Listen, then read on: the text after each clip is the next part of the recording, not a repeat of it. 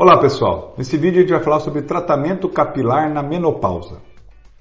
Bom, a mulher menopausada tem que ser distinguida, ou melhor, caracterizada e conceituada.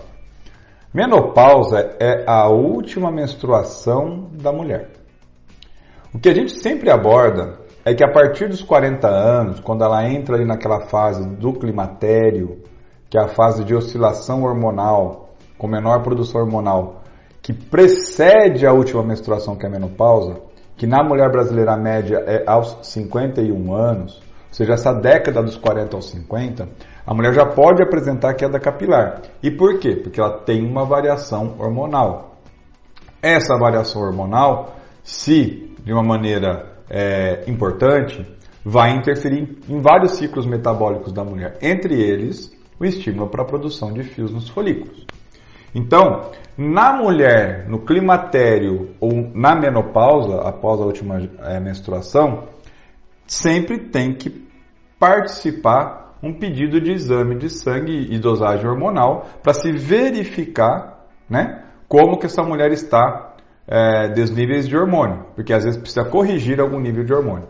Também investigar algumas outras patologias, como hipotireoidismo, hipovitaminoses, entre outros.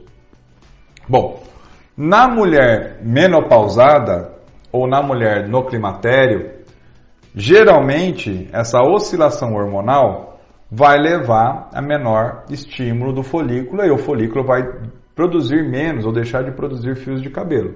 Nesse ponto, a gente pode partir de uso de minoxidil, de finasterida na mulher no climatério né, de maneira tópica ou na mesoterapia. Né, não confunda com a finasterida via oral, que eu falei no outro vídeo. O minoxidil pode até ser via oral nessa mulher.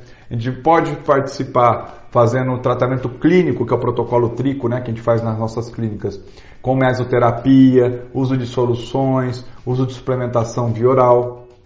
Né? Uh, e caso, em uma situação mais severa, onde ela tem a perda do folículo, fazer o transplante capilar que é a última alternativa na mulher.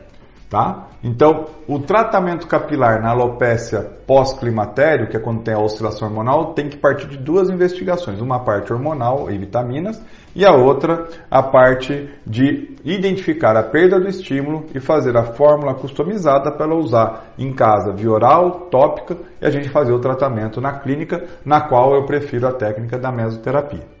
Tá ok, pessoal? Espero ter respondido suas perguntas. E nesse ponto, vale um adendo que sempre a participação de uma ginecologista ou de um ginecologista junto é importante.